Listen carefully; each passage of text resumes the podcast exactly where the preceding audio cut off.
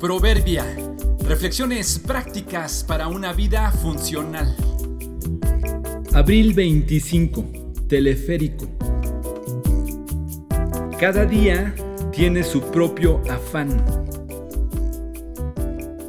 Tuve la oportunidad de visitar una increíble ciudad al pie de una icónica y enorme montaña, más o menos plana en la cima, precisamente por ello le llaman montaña de la mesa.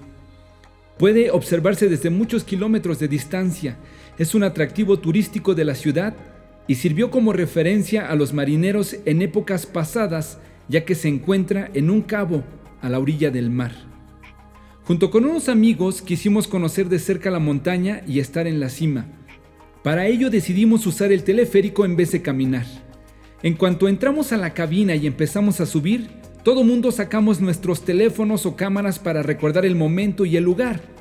Yo comencé grabando de mi lado derecho algunos momentos para luego videograbar dentro de la cabina y seguir con la vista del lado izquierdo.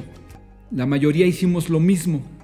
Cuando yo pretendía grabar del lado izquierdo, me di cuenta que en la pantalla estaba viendo otra vez lo que grabé del lado derecho.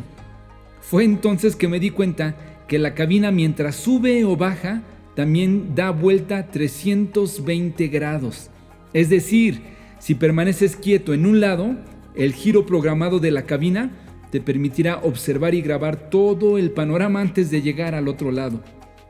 Solo cuando terminó de girar y estábamos bajando, me di cuenta que en la parte superior de la entrada había un letrero que dice precisamente que la cabina es giratoria.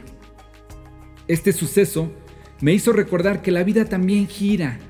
Hoy, con la edad que tienes, no alcanzas a ver lo que verás en algunos años, ni ves como veías siendo más joven.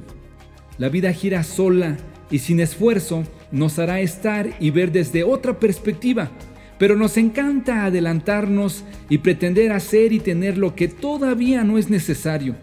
A los padres les encanta meter a sus hijos en todo lo que sea con tal de que maduren y luego cuando crecen los quieren seguir tratando como niños. Los solteros quieren los privilegios de los casados y los casados desean vivir como solteros. Los padres se van de casa para proveer para el futuro de sus hijos y cuando deciden estar en casa, los hijos se han ido. Queremos vislumbrar lo que viene y en ello dejamos de disfrutar lo que ya está aquí. Claro que es importante esforzarnos por el futuro, pero la vida gira sola. No todo es posible hoy. Ocupándonos en el hoy, el mañana llegará solo y estarás en posición de ver lo que te falta. Así que no se preocupen por el mañana, porque el día de mañana traerá sus propias preocupaciones.